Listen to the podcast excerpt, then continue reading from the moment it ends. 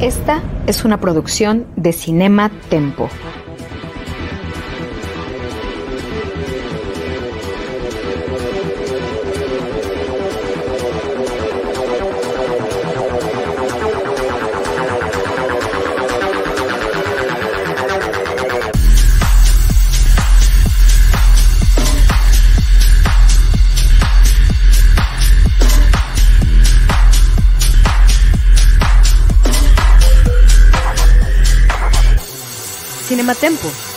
Tiempo de cine, con Charlie del Río y Lucero Calderón. Cinematempo, streaming.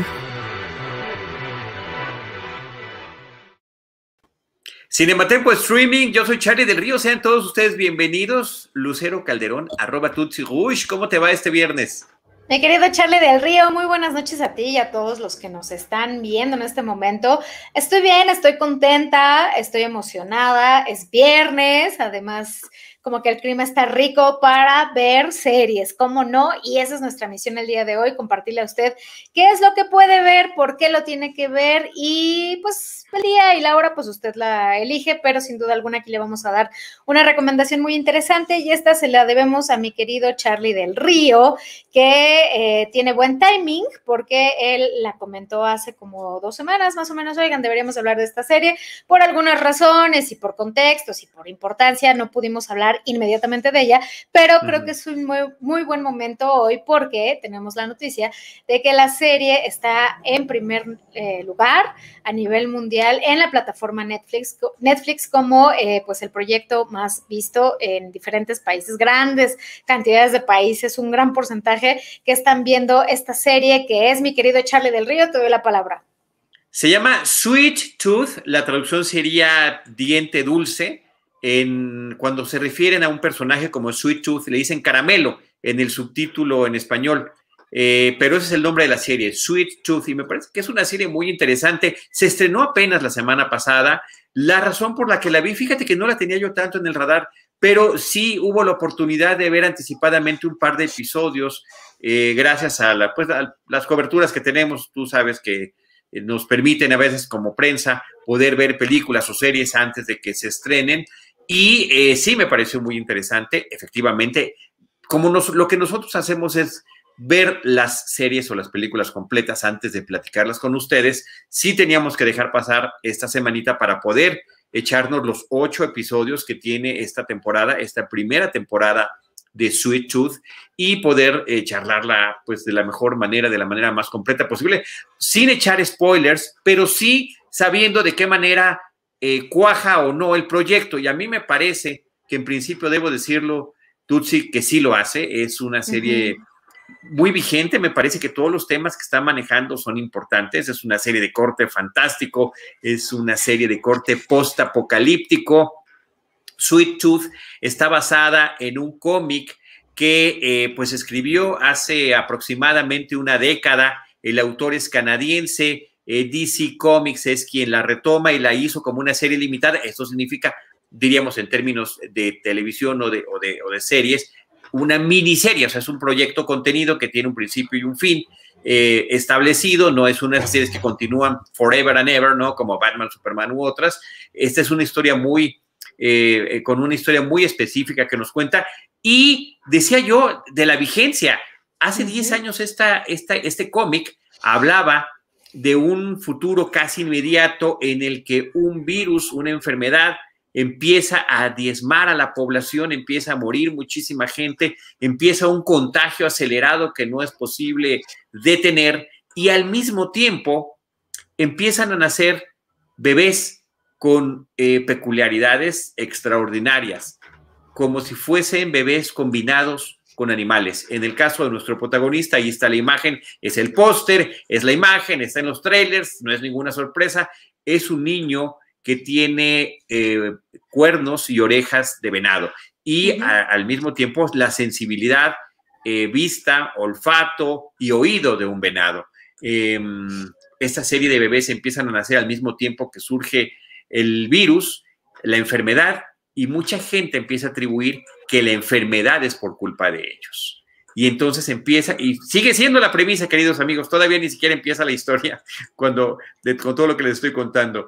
Eh, a partir de eso empieza un prejuicio enorme hacia ellos, eh, después ese prejuicio se transforma en odio y ese odio se convierte en eh, un, una, un prejuicio para tratar de aniquilarlos, de cazarlos, de como si fuesen animales y no seres humanos o no seres vivientes, conscientes. Eh, y pues de eso trata la serie, desde el punto de vista de este pequeño que, y esto inicia, con eso arranca la serie, al principio del primer episodio, el papá está huyendo hacia un bosque, el bosque de Yosemite en Estados Unidos, se interna en él para quedar alejado de todo este mare magnum terrible que está sucediendo. Si entonces, eh, ciencia ficción, fantasía, posapocalíptico, y una serie de personajes que iremos conociendo poco a poco, que me parece que esa parte del ritmo de la serie es interesante, no, no nos suelta ni toda la información, ni a todos los personajes importantes de Jalón, sino que a través de esta narración eh, que vamos viendo episodio tras episodio, con una voz en off, que a mí me, a mí me gusta mucho, ah, cuando están bien hechas las voces en off, estas, estos narradores que están contando las cosas, complementando la información que tenemos, me parece que, que cuando lo hacen bien funcionan padrísimo. Y en este caso, el actor James Brolin, el veterano actor James Brolin, papá de Josh Brolin, es quien está otorgando esta voz del narrador principal, Tutsi. El papá de Thanos. El papá de Thanos, ni más ni menos. Papá de Thanos, Hablando de Apocalipsis. Exacto. Pues mira, mi querido Charlie, la verdad es que yo disfruté muchísimo la serie. Eh, debo de confesar, y ya, ya lo sabías, lo habíamos platicado, pero bueno, lo cuento aquí, que me costó un poco arrancarlo, ¿no? De hecho, en el primer capítulo como que no es que esté mal, eh, pudo, haber influenciado que yo ese día me sentía un poquito mal, entonces pues no estaba como al 100 anímicamente como para verlo, pero eh, ya después cuando retomé, me fui enganchando, me fui enganchando, me fui enganchando y de pronto dije, wow, quiero saber más de esta serie, de estos capítulos, qué pasa en lo siguiente, eh, qué va a pasar, ¿no? O sea, como que sí, sí es de estas eh, series que realmente te atrapan eh, porque quieres saber más y de pronto cuando tú piensas que el protagonista solamente es un niño, no un niño que es un niño venado, ¿no? poco a poco, conforme pasan los capítulos, vas conociendo más personajes. Esa parte a mí me gustó muchísimo porque la sorpresa y el peso narrativo no nada más lo tiene el niño, claro, es el protagonista, pero está bien contada, o sea, tan bien realizada que es de esas eh, series que dices, wow, o sea, eh, me, va me, va, me va sorprendiendo porque me va dando cada vez más y más y de pronto empiezan a aparecer ciertos personajes que uno inevitablemente trata de hacer conexiones, de a ver cómo qué peso va a tener este personaje o qué relación va a tener este personaje con el niño venado, que eh, pues bueno, ahí le dicen caramelo, pero yo debo de, también de hacer otra confesión, mi querido Charlie, que yo a este niño lo conocí gracias a mi hijo. ¿Por qué? Porque siendo mamá, como bien lo saben, eh, pues mi hijo siempre está viendo cosas para niños, ¿no? Entonces, una vez eh, tiene en, la plataforma Netflix, está pues la parte que es como de niños, que él ya tiene su perfil y demás. Y entonces un día me dice, mamá, mamá, quiero ver eso, ¿no? Y ya le puse y resulta que es una serie de perros, protagonizada por perros, que se llama Academia de Cachorros. Y él es uno de los niños, eh, de hecho es el protagonista que está ahí siempre con los perros, ¿no? Entonces, cuando vi la serie, ay, gracias, querido Jaime, mira, ahí está más chiquito el niño que también es canadiense. Cuando vi la serie, yo dije, este niño se me hace familiar. Y bueno, ya cuando empecé a buscar de él, como, como todos los buenos este, amantes de series y periodistas y demás, siempre estamos como investigando quién es, dónde, cuándo, me di cuenta y dije, ay, es el niño protagonista de Academia de Cachorros, que ahí tenemos. Y después, eh, hace poco vi la película de Beautiful Boy eh, con mis dos galanes, eh, Timothy Y con eh, Steve Carrell, y es el hijo pequeño, quienes ya pudieron ver esa película, es el hijo pequeño de Steve, hermano de eh, y también dije, claro, o sea, ¿sabes? O sea, como que dices, este niño ya, ya trae una historia y claro, con esta, esta serie, sin duda alguna, su carrera se va a mega proyectar, ¿no? Porque ahora es el niño protagonista de esta de esta serie que está conformada por ocho capítulos. Y estaba leyendo, mi querido Charlie, que eh, pues el, cómic eh, está, bueno, tiene como varias entregas, de hecho son como cerca de 40, gracias, ahí está la de Beautiful Boy. que nada más como paréntesis es sobre un padre eh, que lidia con la cuestión de las drogas, ¿no? Que su hijo... De la adicción de su hijo. Súper clavado con la adicción con, las drogas, entonces, bueno, es como ese papá trata de hacer hasta lo imposible por, rescatarlo, ¿no? Pero bueno, eh, lo que te estaba diciendo sobre esta serie es que, eh, bueno, es un, es un, está basado en un cómic, como bien lo habías dicho, que tiene cerca de 40, o sea, 40 como cómics, ¿no? Que conforman Sweet Tooth. Y eh, lo que sí, mi querido Charlie, que muchos no saben, es que justo este cómic es muy oscuro. O sea, la serie de Netflix la hicieron, sí tiene momentos duros, porque sí hay unas escenas como de violencia que dices, ah, caray, pero el, está suave, o sea, en comparación del cómic, el cómic sí está súper, súper, súper grueso. De hecho, muchos de los personajes son como más, más rudos, más sádicos, ¿no? Más eh, animales. Eh, es como una, una versión muy, muy oscura el cómic y pues bueno, ya para la adaptación que hicieron en televisión, pues obviamente lo como delinearon un poquito más, lo hicieron más lo suavizaron, lo suavizaron más familiar. Exacto. Y también un dato bien interesante, mi querido Charlie, es que detrás de esta serie, eh, hablando de Thanos y de Avengers y demás, ¿quién crees que está produciendo la serie? Uno de los productores es Robert Downey Jr., quien interpreta a Iron Man, mucho, todo el mundo lo ubica, y su esposa, su esposa Susan, es, eh, bueno, son dos de los productores de la lista de productores que están detrás de este proyecto, y yo creo que han de estar felices, ¿eh? Porque sin duda en esta semana que estrenó eh, la serie, pues bueno, les ha ido tan, tan bien que hay una posibilidad de hacer una segunda parte. Todavía no se pronuncian ni los productores ni Netflix eh, con respecto a eso, pero eh, yo creo que como también la serie da para más, obviamente, y además la serie termina como muy, como con la posibilidad de continuar, pues yo creo que después de esto que estamos viendo, de este fenómeno mundial, sin duda se van a aplicar ya los escritores, eh, productores, actores y demás a, a darle rienda suelta a esta serie, ¿no? Ojalá que sea así. Y, me parece muy interesante lo que estás comentando y gracias a Jaime Rosales para quienes nos estén viendo en video, que nos está compartiendo algunas imágenes de portadas del cómic, eh, porque este cómic de Jeff Lemire, efectivamente, como dice Tutsi, tiene una temática muy fuerte, es la temática de esta enfermedad, es la temática también muy al estilo de The Walking Dead, de los niveles de salvajismo y de poca empatía y de lucha por la sobrevivencia que hace a la gente más, eh, más animal, podríamos decirlo, no en el sentido estricto y directo eh, y, literal del caso de estos, de pequeños híbridos, sino la forma de comportarse con la demás. Es la ley de que sobrevive el más fuerte, sea como sea.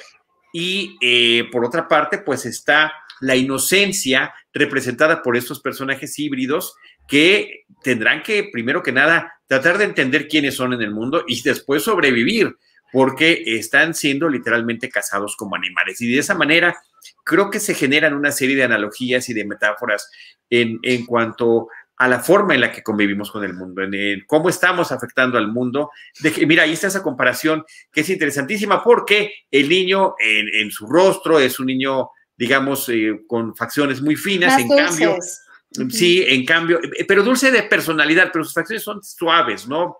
Eh, eh, muy finitas y en cambio el dibujo original es como tosco, inclusive hasta el estilo del dibujante, que es el mismo guionista, el escritor del cómic, pues, Jeff Lemire tiene este, este estilo mucho más tosco. Sí está esta forma de suavizarlo, pero me parece que eso también, pues, genera mucha empatía con nosotros como espectadores y como público, sobre todo por la forma en la que estamos viendo la historia a través de los ojos de este pequeño y de una inocencia al haber estado viviendo en aislamiento total con esta sobreprotección del padre a lo largo de sus primeros 10 años de existencia, que este, se les será y le resultará muy difícil tener que enfrentarse al mundo real. Y este mundo real está interpretado por este otro personaje, a quien el protagonista se refiere como Big Man, el, hombre grandote o el grandote, que es eh, Tommy Jeppard, el nombre del personaje. una suerte también de cazador, un errante, que también va buscando la manera de sobrevivir en este mundo posapocalíptico. Y esta contraposición de personalidades tan distinta, tan dispar, pues es lo que finalmente le otorga mucha vida y mucho juego a la película. Es, no es, no es eh, digamos, una historia nueva el que dos personajes tan distintos se unan, en el que se genere también una especie de relación muy parecida a la de padre e hijo. Eh, muy reciente lo vimos, lo, vimos una película también de Netflix protagonizada por Tom Hanks, donde se encuentra con esta niña, él va contando historias, va leyendo los periódicos de pueblo en pueblo y termina haciendo una relación muy empática y muy entrañable con una pequeña. Algo así empieza a pasar también entre este hombre Big Man y Caramelo, como le dice este pequeño justamente por lo dulce que le ve. Pero además de ver esta historia, eh, y lo decías hace ratito también tú, Tutsi, de manera paralela nos empiezan a dar vistas, eh, vistazos de otras historias, de un doctor eh, y cómo tiene que él reaccionar en un hospital donde los enfermos por esta pandemia empiezan a llegar y a morir en sus manos y de un día para otro se colapsa su vida, de una psicóloga, trabajadora social que también pues se enfrenta de un momento a otro con este aparente fin del mundo, de, eh, de, adopciones. el tema de la adopción me parece que es importante y es muy grande. Y, ya dije yo tolerancia, pero me parece que esa es la palabra principal de lo que trata esta serie eh, y el cómic original. ¿Cómo ¿De qué manera vamos a reaccionar cuando algo distinto a lo que estamos acostumbrados aparece?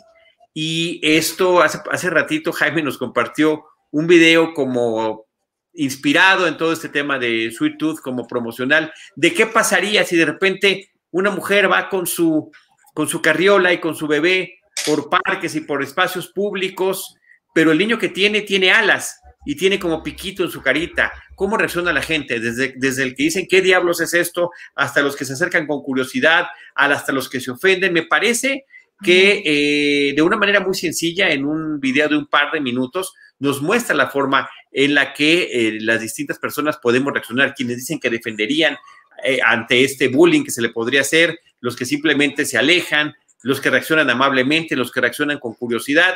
Y efectivamente, imagínate que esto sucediera en un entorno mayor, tal y como nos lo está presentando el cómic y la serie.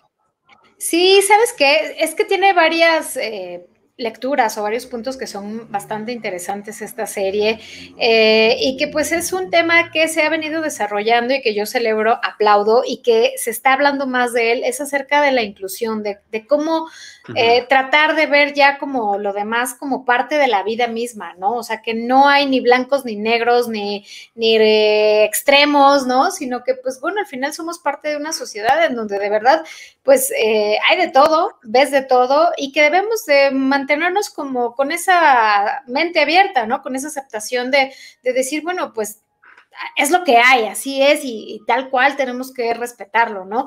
Eh, y es algo que sin duda eh, se marca mucho en la serie como para evidenciar cómo hay una, hay, hay, como polos opuestos, ¿no? Desde la gente que realmente dentro de esta serie. Eh, apoya a los híbridos, ahí les llaman híbridos, eh, que los quiere cuidar, que los quiere proteger, y está el polo contra, el polo opuesto, ¿no? Que es toda aquella gente que quiere exterminarlos, que les echa la culpa de los males del mundo, de esta, esta este virus, ¿no? Que además, eh, ya lo mencionabas, mi querido Charlie, pero creo que sí sería importante ahondar en él, que Sí, se hizo hace 11 años este, esta, este cómic, esta historia, y suena tan, tan, tan real y tan cercano a lo que estamos viviendo, porque además hay escenas eh, donde vemos a la gente con los cubrebocas, donde alguien empieza a toser o a estornudar y bueno, se genera el caos y la, ya sabes, la, la, psicosis de, de, está estornudando, está tosiendo el virus, ¿no?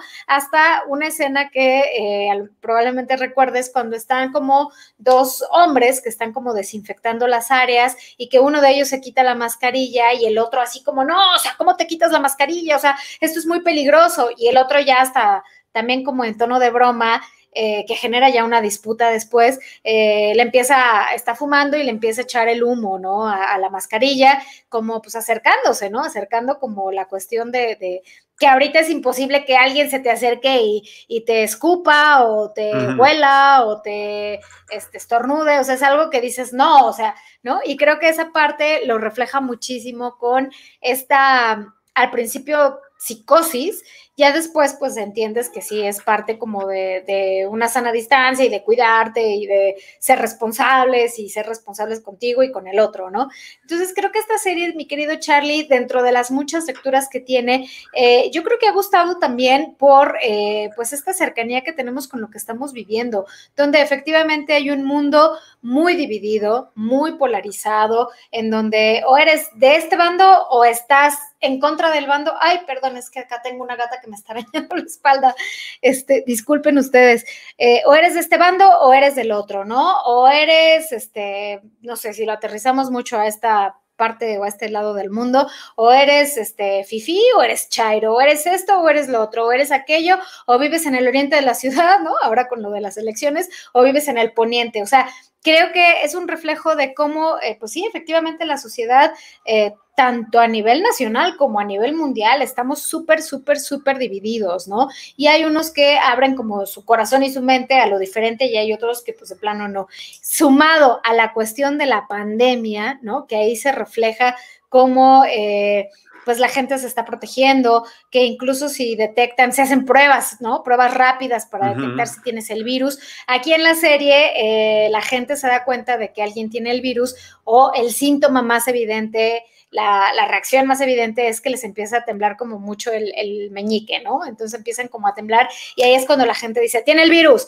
Y lo que hacen es aplicarle rápido la prueba, sí, sí lo tienes, lo amarran, lo mm, sientan, lo todo y queman el lugar en donde vive y evidentemente queman al infectado, ¿no?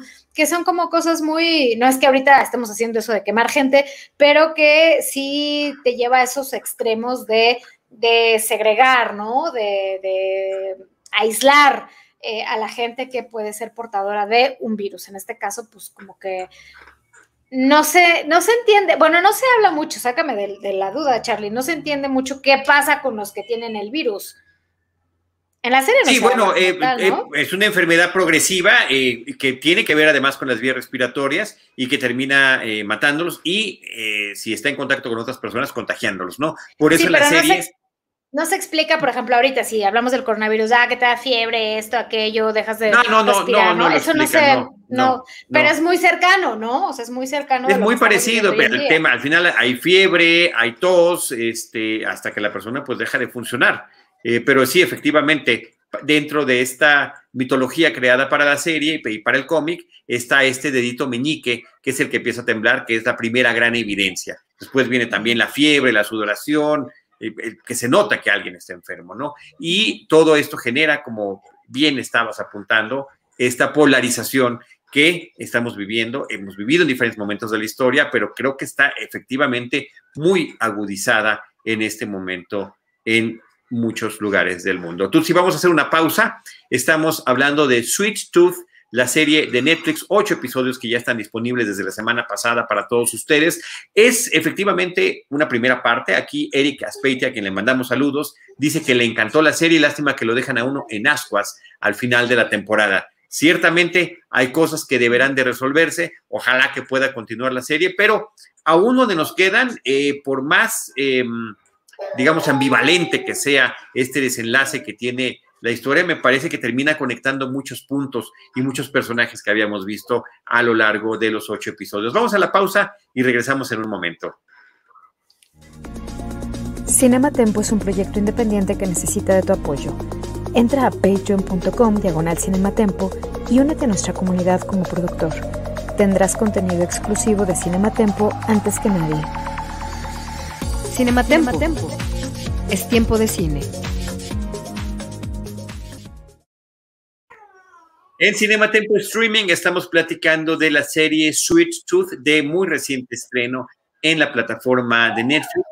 Esta serie de corte fantástico, y esta historia de los híbridos, Tutsi, a mí, entre muchas otras cosas, pues claro, te remite a temas mitológicos, cuántas culturas han mezclado a distintos animales con seres humanos, pero en la ciencia ficción escrita está esta obra de la isla del doctor Moreau, que en tantas ocasiones ha sido llevada al cine y que justamente trataba de un científico, el doctor Moreau, que en su isla estaba combinando eh, la genética de los seres humanos con las de ciertos animales y haciendo estas combinaciones eh, que, se traducían en personajes salvajes, ¿no? Y esta locura que se vivía en esos espacios.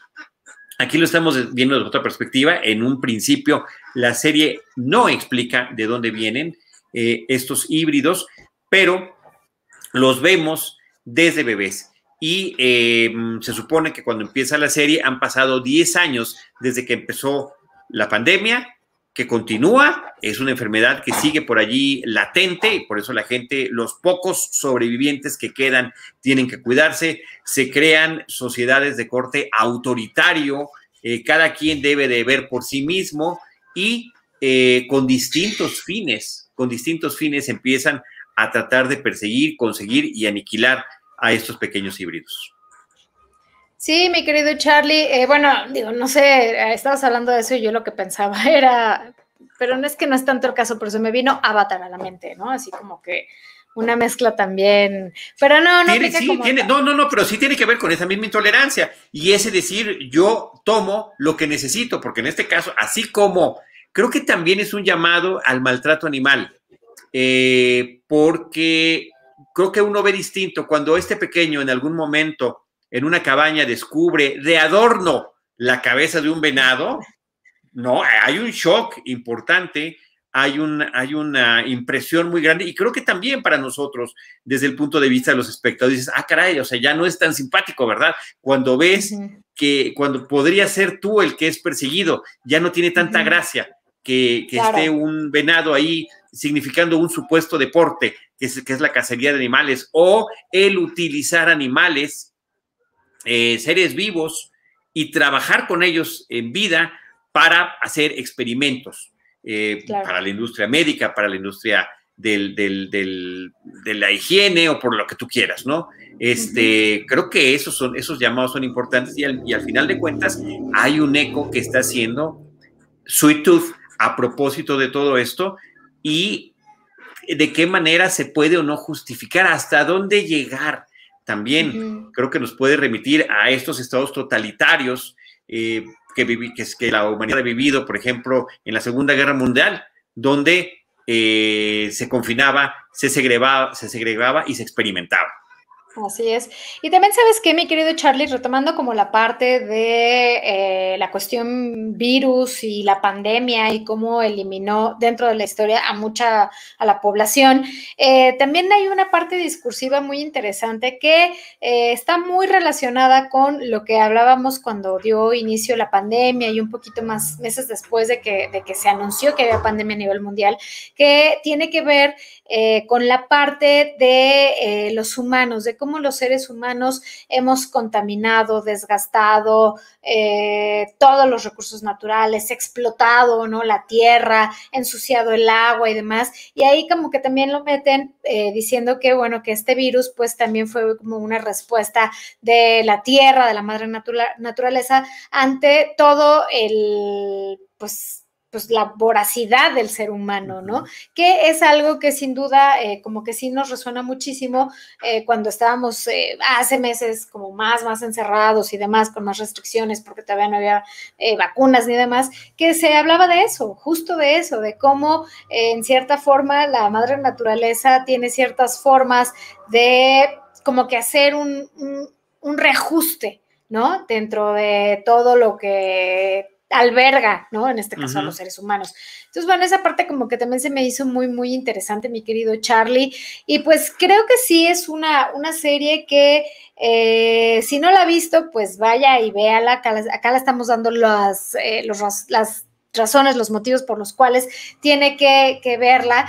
Y eh, pues creo que la va a disfrutar, mi querido Charlie, porque eh, se pica, sí es, sí es una serie familiar, pero ojo, sí tiene algunas escenas en donde hay como algunas peleas un poco eh, visualmente violentas, ¿no? Que a lo mejor si estás con un niñito como que lo quieres evitar, ¿no? Porque a mí justo esa, esa parte me pasó, que estaba viendo la serie, hasta la puse doblada en español, pues para mi hijo, ¿no?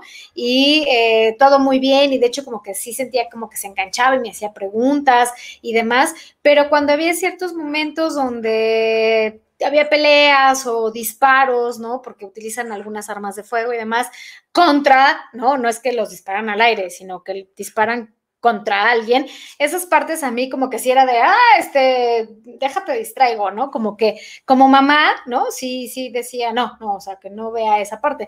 Pero eh, bueno, de ahí en fuera como que son contadas las escenas que vemos así como este tipo de violencia, eh, pero bueno, lo demás es como más amigable, más, más lindo, ¿no? Eh, y por ahí mi querido Charlie leía una, un comparativo que hacían que decían que esta serie es una mezcla entre Mad Max y Bambi, ¿no? Me dio mucha risa porque digo, ya estamos hablando de qué va y de qué trata, y ya dimos muchos puntos o elementos para que la gente se anime a verla, pero eh, si te das cuenta, pues sí, la estética de muchos de los personajes que están cazando a los híbridos, que además son niños y los están cazando para experimentar con ellos y supuestamente encontrar, eh, bueno, no, no quiero spoilear mucho, pero eh, los están casando, pues sí, los hombres que están vestidos así, sí, sí, como que te remiten un poco a Mad Max. Y aquí, pues bueno, hablando de la nueva versión, pues ya también hablamos de Jen Bibi, que es la que hizo el vestuario de Cruella, punto y aparte, pero bueno, Mad Max, ¿no? La, eh, la nueva versión que hizo Tom Hardy y Bambi. Entonces, pues no sé, mi querido Charlie, ¿tú qué, piensas de esa? Es que, eh, mira, no, no está tan lejos de la realidad de esta comparación, eh, lejos de la forma en la que la serie está expresada, porque, decía yo, de repente estamos viendo lo peor que puede hacer la humanidad en las situaciones extremas, estamos viendo un apocalipsis y de repente la idealización eh, de este mundo en el que ha vivido confinado este pequeño en un bosque, en una cabaña, en la naturaleza, y de repente viene ese choque. Y a pesar de que ese choque llega, constantemente se están contraponiendo esa terrible y letal realidad contra esta expectativa que tiene este pequeño por conocer, por sobrevivir, por socializar. ¿Qué pasa cuando un niño no ha convivido con otro niño durante toda su vida? ¿De qué manera van a poder coexistir en ese momento? Y más sí eh, físicamente existen estas diferencias tan notables. Y creo que son cosas que la serie puede explorar. También hay un personaje fantástico que se llama Oso, que es una jovencita, una adolescente, que también tiene un papel importantísimo en el desarrollo de la trama, que a mí además me encanta su personaje y que de alguna manera también está marcando algo que es también muy eh, significativo de nuestros días, que son las diferencias generacionales y la forma en la que una generación duda de la otra y una le reclama la otra, ¿por qué ustedes son así? ¿Pero por qué ustedes hicieron esto? Yo nunca confiaré en un adulto. Lo que pasa ahorita entre millennials y generación X, entre generación X y boomers, y lo que viene ahora con estos pequeños ya de este nuevo, eh, ya ni tan nuevo, siglo XXI, ya estamos en el año 21 de este siglo, en la, pasando la, rebasando la primera eh, quinta parte. Entonces, eh, creo que ese es un aspecto muy interesante. Eh, nos remite a El Señor de las Moscas también este tipo de historias. ahora hace ratito que hablabas de, de, Mad Max. Bueno, recordemos que en la película 2 de Mad Max, El Guerrero de la Carretera, Mad Max, ahí interpretado por Mel Gibson, encontraba ese niño feral, que prácticamente era una fierecilla que andaba por allí este, salvaje, se convertía, se convertía de alguna manera también en su compañero. Sí hay estas distinciones, ¿no? Entre eh, lo que puede ser ese apocalipsis oscuro, eh, terrible, que también lo están viviendo aquí, pero, insisto, contrapuesto con la ingenuidad, con la ilusión, con la bondad que está representando. Mira la rapidez de Jaime para encontrar las imágenes. Ahí nos está poniendo al niño feral de la película Mad Max The Road Warrior. Eh, gran película, me parece que además de la trilogía original de Mad Max es, la que más me, me gusta a mí. Y que curiosamente también en esta historia del guerrero de la carretera de Road Warrior de Mad Max, eh, eh, la voz del narrador se supone que es este niño ya de adulto que está recordando cuando conoció a ese guerrero, ¿no? O sea que de alguna manera pues llega a integrarse a lo que puede ser una sociedad, pero en ese momento todos sus comportamientos son como animalitos y ahí hasta lo encontramos como luce hoy en día. Antes y el después, ajá. sí, el mucho, mucho antes y el mucho, mucho después. Así que bueno, pues ahí están, sí, ese tipo de comparaciones interesantes que no hacen sino que subrayar esta dualidad que nos está presentando la serie sobre esta polarización eh, a mí me gusta mucho la ciencia ficción Tutsi cuando en su forma más eh, eficiente cuenta una buena historia, una historia interesante, pero de que además está haciendo ecos de nuestra realidad para poder observarla con otros ojos. Y me parece que en ese sentido, esta serie acierta muy bien. Y este llamado a tratar de encontrarnos y reencontrarnos con la naturaleza y con nosotros mismos, ¿no? Con los otros, con la otredad. Y sabes qué también, eh, Charlie, quisiera eh, comentar para todos aquellos que vayan a, ver la serie o que ya la hayan visto, como el caso de nuestro querido Eric, la química que realizan, hay muchos personajes, ¿no? Y que empiezan a tener como su peso, pero sin duda la dupla, ¿no? De Grande o Grandulón y de eh, Caramelo pues creo que es, es como súper vital y a mí lo que me da gusto es que pusieron a este hombre también muy grande que supuestamente el background en la serie es que era un jugador de, americano, de fútbol americano. De fútbol americano. Es un británico que se llama Nonso Anasi y que la verdad pues como que sí tiene películas y tiene proyectos en su haber, pero siempre es pues como papel secundario, como, ¿no? O sea, como que hay una aparición, o sea, nunca ha tenido como un peso eh, como lo está teniendo en este momento. Y creo que es muy padre como que también den, den cabida y den voz y presencia a otros rostros, ¿no? Que claro, ya tienen una historia, ya tienen una carrera, pero esta pues los va a catapultar y creo que, lo, que la química que tienen ambos es buenísima. Es, es, como súper, súper linda, súper bonita, porque además, digo, él es un hombre que trae una historia que vamos descubriendo conforme pasan los capítulos, más en el último capítulo, ahí como que cachas toda la historia de este hombre y, por qué es como es. Pero bueno, es un hombre rudo, ¿no? Que se dedica eh, pues a sobrevivir prácticamente dentro de este contexto eh, de vorágine, de odio, de caza, ¿no? Hacia los híbridos, eh, que, también hay como recompensas para los que lleven híbridos, ¿no? Entonces, bueno, creo que eh, su personaje me, gustó muchísimo porque, pues, es un hombre rudo, ¿no? Que, está viendo por, sus intereses y por sobrevivir, que se va ablandando poco a poco, ¿no? Se va ablandando poco a poco cuando va conociendo a, eh, pues, este pequeño niño, a, a nuestro venadito, y la química en pantalla es impresionante. Además, este hombre es súper alto, ¿no? O sea, se ve a leguas y en la pantalla que es un hombre enorme, es gigante, ¿no? Por eso también el, mote. Y eh, creo, que, creo que para todos aquellos que, lo vieron y que lo quiero relacionar con lo que decía, en el cómic este hombre es, eh, no es negro, ¿no? Es un hombre blanco, pero lo que tiene en el cómic es que realmente sí es muy, muy, muy maquiavélico dentro del cómic. Y en la historia original o en la que está basada la serie, este personaje eh, sí se hace amigo de eh, nuestro pequeño venado, pero él trae un interés, o sea, ahí como que hay algo de maldad en él, ¿no? Y en esta serie lo están mostrando como si un hombre duro, pero desde el principio te das cuenta que va a ceder, que va a abrir su corazón y que va a acompañar y ha acompañado a lo largo de los ocho capítulos, que bueno, es a lo largo de la historia, a este pequeño niño eh, y pues lo cuida, lo está protegiendo y se hacen como, como, como tú decías, ¿no? Esta relación de padre e hijo muy cercana, muy amorosa, pero bueno, pues vamos a ver qué pasa en las demás, eh, en las demás temporadas o en la siguiente temporada, si es que la anuncian, porque eh, pues vamos a ver si respetan esa esencia del cómic en donde él se comporta de una manera bondadosa, pero porque trae un, un interés, ¿no? Detrás, o si respetan esa parte y desde el punto uno hasta que termine, no sé, la segunda temporada, si es que la arman, pues mantiene como, se mantiene fiel como a esta relación que tiene con eh, nuestro pequeño niño, ¿no?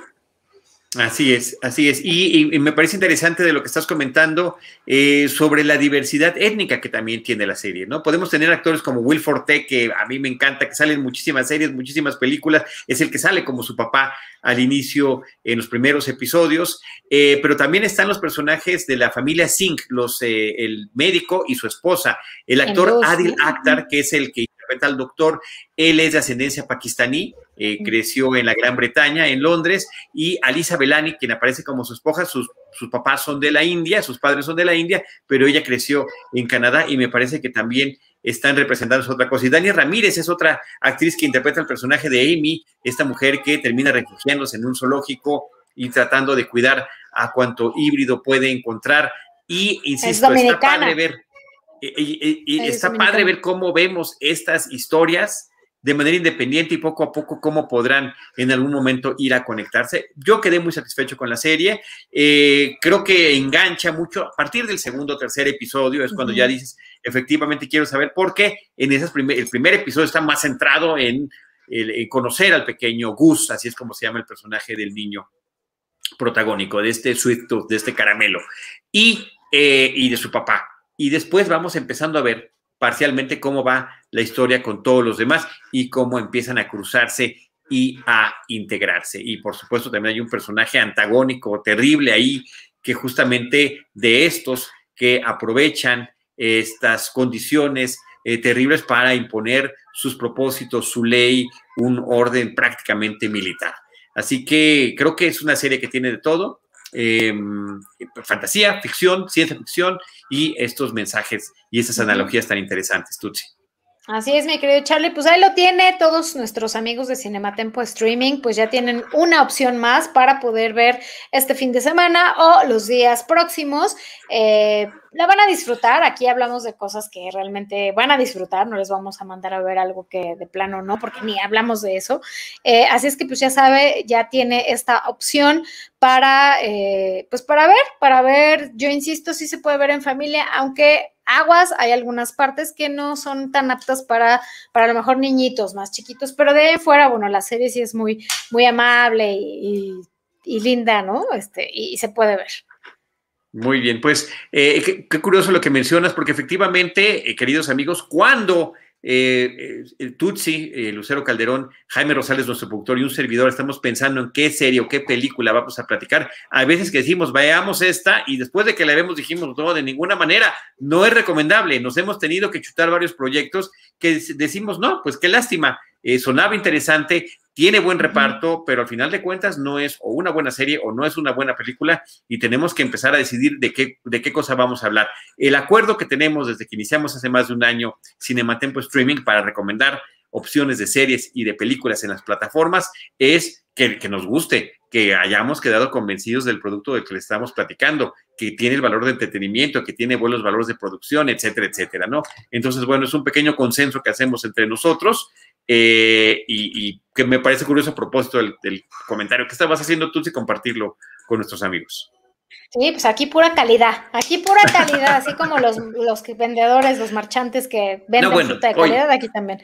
Claro, y en gustos se rompen géneros, bien, ah, reza el dicho, por supuesto que habrá quien puede empatar o no con nuestros gustos, pero bueno, eso es lo que vemos nosotros desde nuestra perspectiva y ya a lo largo de estos más de 40 episodios ya han ido conociendo más o menos cuáles son nuestros gustos y nuestras inclinaciones y la diversidad de eh, películas o series de las que estamos hablando. Un placer, Tutsi, Rush, Lucero Calderón, haber estado contigo una vez más en este viernes.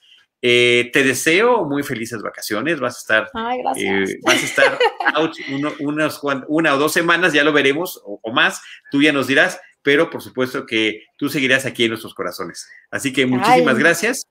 Y, este, y, estamos al pendiente para la próxima serie o película que tengamos acá en, en eh, Cinema Tempo Streaming. Nada más recuérdanos tus redes sociales y la recomendación de que la gente esté a través de tus redes en contacto con todo lo que estás cubriendo para el eh, periódico Excelsior. Viene por ahí la serie de Loki, ya empezó, normalmente ah, nosotros las platicamos. Yo ya vi los dos capítulos, ya vi dos capítulos, Charlie, porque para, para mis actividades de prensa tuve que ver dos. Y bueno, aprovecho este pequeño espacio y momento para decirles que sin duda vale la pena porque es una serie como bastante creativa en cuestión de tiempos, ¿no? De, de, de manejo de tiempo. Y bueno, la verdad es que más allá de que a mí el señor Tom Hiddleston me atraiga y me guste y demás, creo que es muy encantador en pantalla y es un gran actor y sabe hacer su chamba ¿no? Y en este caso sabe hacer lo que sabe hacer con Loki. Y pues la verdad es que sí se las recomiendo. Van a estar soltando capítulo como han venido haciendo, ¿no? Capítulo semana por semana, contrario a los estrenos de Disney, que generalmente son viernes, viernes, viernes, viernes. Como es Loki y es bien Contreras, ¿no? Y es bien, este, pues es, es todo lo contrario a lo que sabemos de, los buenos del mundo de Disney, pues ahora van a estrenar los capítulos todos los miércoles. Entonces, de hecho, por ahí Tom Hiddleston hizo una campaña que dice eh, que ahora todos los, los, miércoles son como los nuevos viernes, ¿no? Pero bueno, eh, véanla, la verdad es que sí vale la pena. Yo ya vi dos capítulos y me quedé también enganchada y picada y sí me gustó, sí me gustó. Y la estética es como bien interesante, ¿eh? Porque como hay algunos saltos en el tiempo, como que sí ves ciertos, ciertos cambios de estética, pero se mantiene una, una, cuestión visual pues a mí sí me remonta como a una onda muy setentera, ochentera, pero bueno, ya, ya lo verán, ya lo verán y, ya a lo mejor cuando acabe la serie podremos hablar de, la serie. No cabe, la vamos a comentar aquí con detalle, por supuesto. Eh, pero yo lo que quería comentar a propósito de esto es la cobertura que has estado haciendo de Loki y que eh, pues aparece en el periódico Excelsior. Ahí está, sí, justo lo publiqué el lunes, martes, no me acuerdo, la verdad, como que ya tengo tantas cosas. Y se viene también eh, Luca, también esa película ya la pude ver, eh, que también es de Disney Plus, ajá, está en la plataforma. Ah, yo, yo quedé muy encantada porque pues para mí, bueno, los que me conocen y saben de mis gustos, saben que tengo una conexión muy, muy bonita con Italia, entonces, bueno, ver todo eso y ver lo que hicieron y, y demás también está padre, así es que ya también tendré ahí un artículo escrito en Excelsior sobre Luca, que se estrena el próximo viernes, viernes 18. Y pues también ya se vienen las cosas de Black Widow, mi querido Charlie. Estoy contenta también por eso. Entonces, bueno, ahí en mis redes. Estoy en, en arroba Tutsi Tutsi. Eh, pues estoy en Facebook, en Instagram, en Twitter. Eh, tengo mi página de, bueno, ya lo dije, pero de Facebook. Obviamente en las páginas del periódico Excelsior. También comparto en mis redes lo que escribo en el periódico. También tengo TikTok para aquellos que me quieran. Ah, sí. ya, ya, ya me animé, ya estoy haciendo cada vez un poco más, más videos y ya me estoy soltando un poco más. Pero no, estoy en lo básico, mi querido Charlie. Todavía me falta mucho, mucho camino por recorrer. Sí, no, pero bueno, además lo estás tratando con el sentido del humor que tú tienes y me parece que están funcionando muy bien, así que mucha suerte con eso también. Gracias. Entonces, este, que te vaya muy bien, Tutsi, seguimos en contacto y de esta parte, pues ya saben, Cinema Tempo Streaming todos los viernes. También tenemos Cinema Tempo Historia, Cinema Tempo Mexicano, Cinema Tempo Industria, un montón de proyectos. Ahí están todas las expresiones que hace Tutsi en sus TikToks. Y de mi parte, en Cinemanet, en el podcast de Seinfeld, un episodio a la vez, de, The Crown también, episodio por episodio, y ese nuevo proyecto que hace unas cuantas semanas nos invitó Alonso Valencia, que se llama Estudio D, donde platicamos temas de Disney semana tras semana. Así que bueno, hay mucho material para ver. Arroba Charlie del Río es uno de los medios por los que se pueden enterar de todo esto, o Charlie del Río Cine y Series en Facebook. Pero también tienes que contar qué vas a hacer próximamente relacionado con el señor, bueno, Indiana Jones. Tienes que contarnos, Charlie. Se está celebrando, gracias Tutsi, se está celebrando el 40 aniversario de Raiders of the Lost Star, Los Cazadores del Arca Perdida, esta película eh, que nos introdujo al mundo de Indiana Jones, de la arqueología, de los temas de, fantásticos también, eh, de la magia y demás, y que eh, se va a celebrar con un programa especial que estaremos transmitiendo en las plataformas de Paramount este próximo lunes a las 7 de la noche. Acompañado estaré por Mario Sekeli y por Ale Morando, a quien me dará mucho gusto saludar y convivir y platicar y compartir esta pasión por este personaje que termina retomando el cine de otras épocas, los seriales, la aventura, y lo trajo a una distinta época y ahora ya lo estamos viendo como algo con cuatro décadas de existencia. Y todo esto sucede mientras las películas están lanzando en eh, calidad 4K y que se está filmando una nueva película con Harrison Ford sobre el personaje de Indiana Jones. Pero esa, Raiders of the Lost Ark, Los Cazadores de Arca Perdida, es la que comentaremos por su 40 aniversario el próximo lunes. Ahí estaremos eh, platicándolo y me parece que estaremos compartiéndolo en muchas redes. Gracias por el recordatorio. Tutsi. Que por cierto, permíteme hacer mi, paréntesis, Charlie. Ya sé que estoy interrumpiendo mucho, pero bueno, así soy. Ese día, el 14 de junio, que pues vas a estar hablando con mi querido Mario Pacheco, con Ale Morando, que es una chava súper linda. Eh, evidentemente tú vas a estar ahí, pues también ese día es el cumpleaños del señor Jaime Rosales. Entonces, no, es que así es como lo quiso, no crees que es casualidad, así lo quiere celebrar. Sí, él dijo, yo de aquí soy, pero bueno, pues para todos aquellos que nos estén viendo, pues ya saben, el 14, pues hay que felicitar al señor Jaime Rosales, mandarle un regalito, una felicitación, un mensajito ahí a sus redes sociales y pues muy chambeador el muchacho, muy, muy chambeador el muchacho. Y un día después, en plenas vacaciones, el cumpleaños de Tutsi Rush, de Lucero Calderón. Así que será una semana de festejos y de alegrías para este equipo de Cinema Tempo Streaming.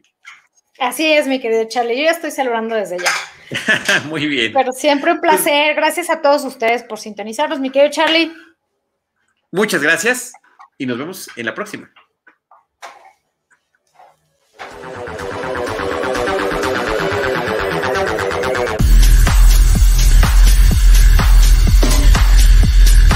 Escucha cada semana nuestro programa de streaming con Charlie del Río y Lucero Calderón.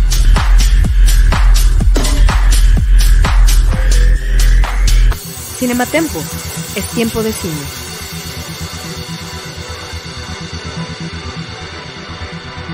Esta fue una producción de RH Media. Voz Lucero Calderón.